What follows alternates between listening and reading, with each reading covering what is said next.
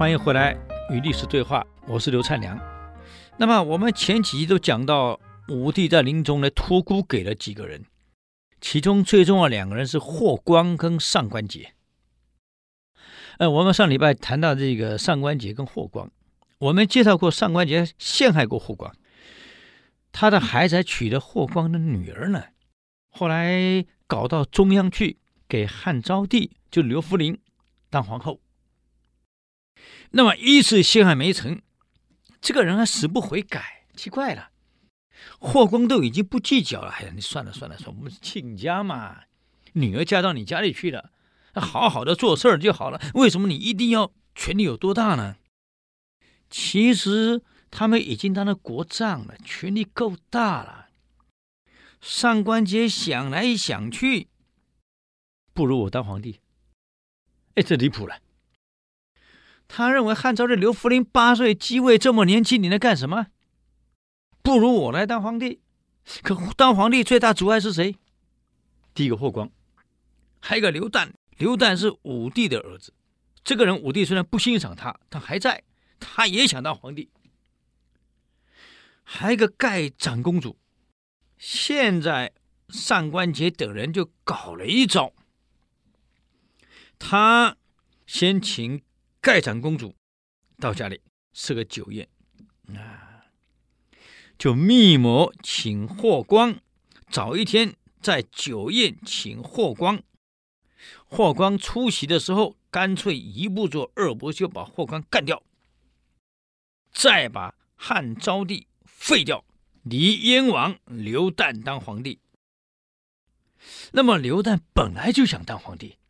所以设了很多驿站来收集全国的情报，还养了很多死士，养了各种人才豪杰，叫豪杰了，其实黑道了，嗯，上千人准备谋反的，嗯。那么刘旦是这样想，跟上官桀互相利用，上官桀想利用刘旦来登基，刘旦也想当皇帝，我登基后呢，利用你把霍光干掉，然后我封你当王。上官桀的意思是，我把你骗进来到长安，用你的名字废掉汉昭帝，我顺便把你干掉，我上官桀当皇帝。这个彼此之间啊，心里都有鬼，哎，但对方都不知道对方在想什么。你说这个合作怎么会成功呢？都已经密谋好了，打算宴席上杀掉霍光，再废掉昭帝。刘旦当皇帝，所以刘旦很得意呀、就跟他的相国平这样说：“这个下次我搞个活动，啊，跟上官桀合作，把霍光找来，酒宴上就把他铲掉，顺便废掉昭帝。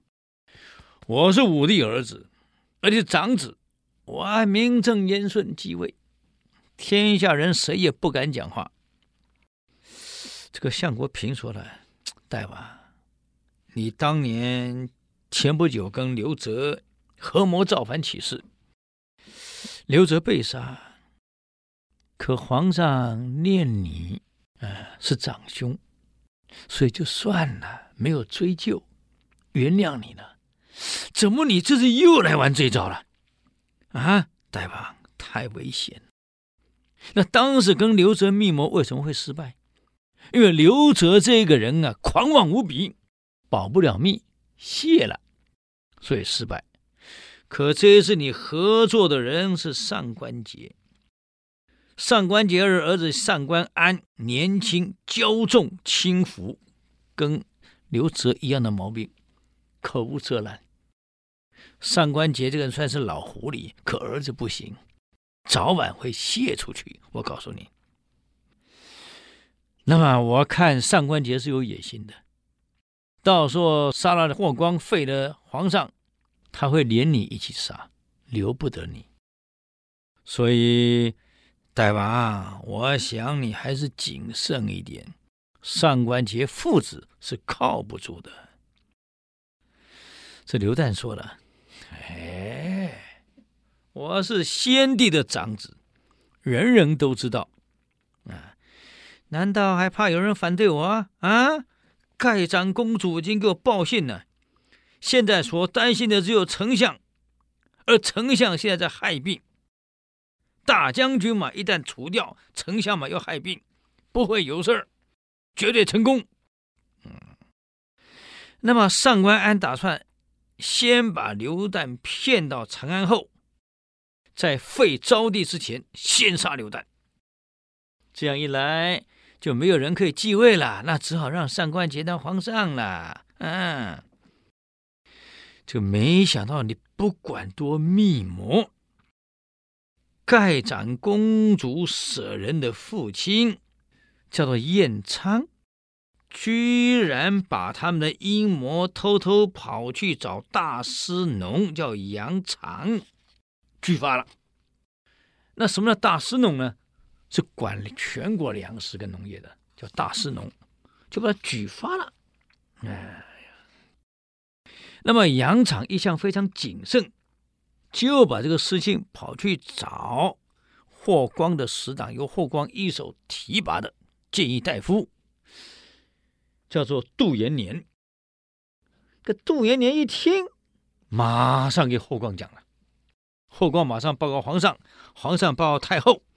就这样，昭帝马上下令丞相率两千担官员追捕上官桀、上官。突然，皇上出手了。你在还没有弄完之前，没有准备好之前，他没想到皇上动作比他快，突然出手了。就这样，上官桀父子，还有桑弘羊、丁外人等等一伙的全族三族被杀。盖长公主一看是谢的怎么办？自杀。刘旦呢？燕王刘旦听到消息以后。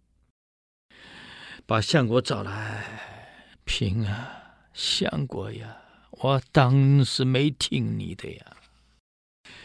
果然事发了，而且你说的对，上官安密谋把我骗进长安后，在废昭帝之前杀我。你说对了，这一对父子太可怕了，可现在已经败露了，怎么办？还好。我平常有招募了这么多死士，上万人，马上发兵讨伐长安。哎，相国平说了，大王，上官桀父子已经被杀了，全国都知道了，皇上有准备了，你就凭那一万个黑道能成事儿吗？号称豪杰，根本平常就是无赖。这些人打架行，打仗可不行。嘿，各位好朋友，我们要了解，打架不等于打仗哎，嗯，这个不同啊。呵呵，刘旦知道大祸临头了，没戏了，结果上吊自杀。你看，拼了。所以有时候害人啊，到最后是害己，真可惜。我们人有时候为什么干这种事，就是贪。一个贪念，啊，你当了国丈了，当了这么高的，还封王了，你还要求什么呀？哎呀，人往往被这个贪给害死了，所以难怪佛家讲贪嗔痴是百祸之源。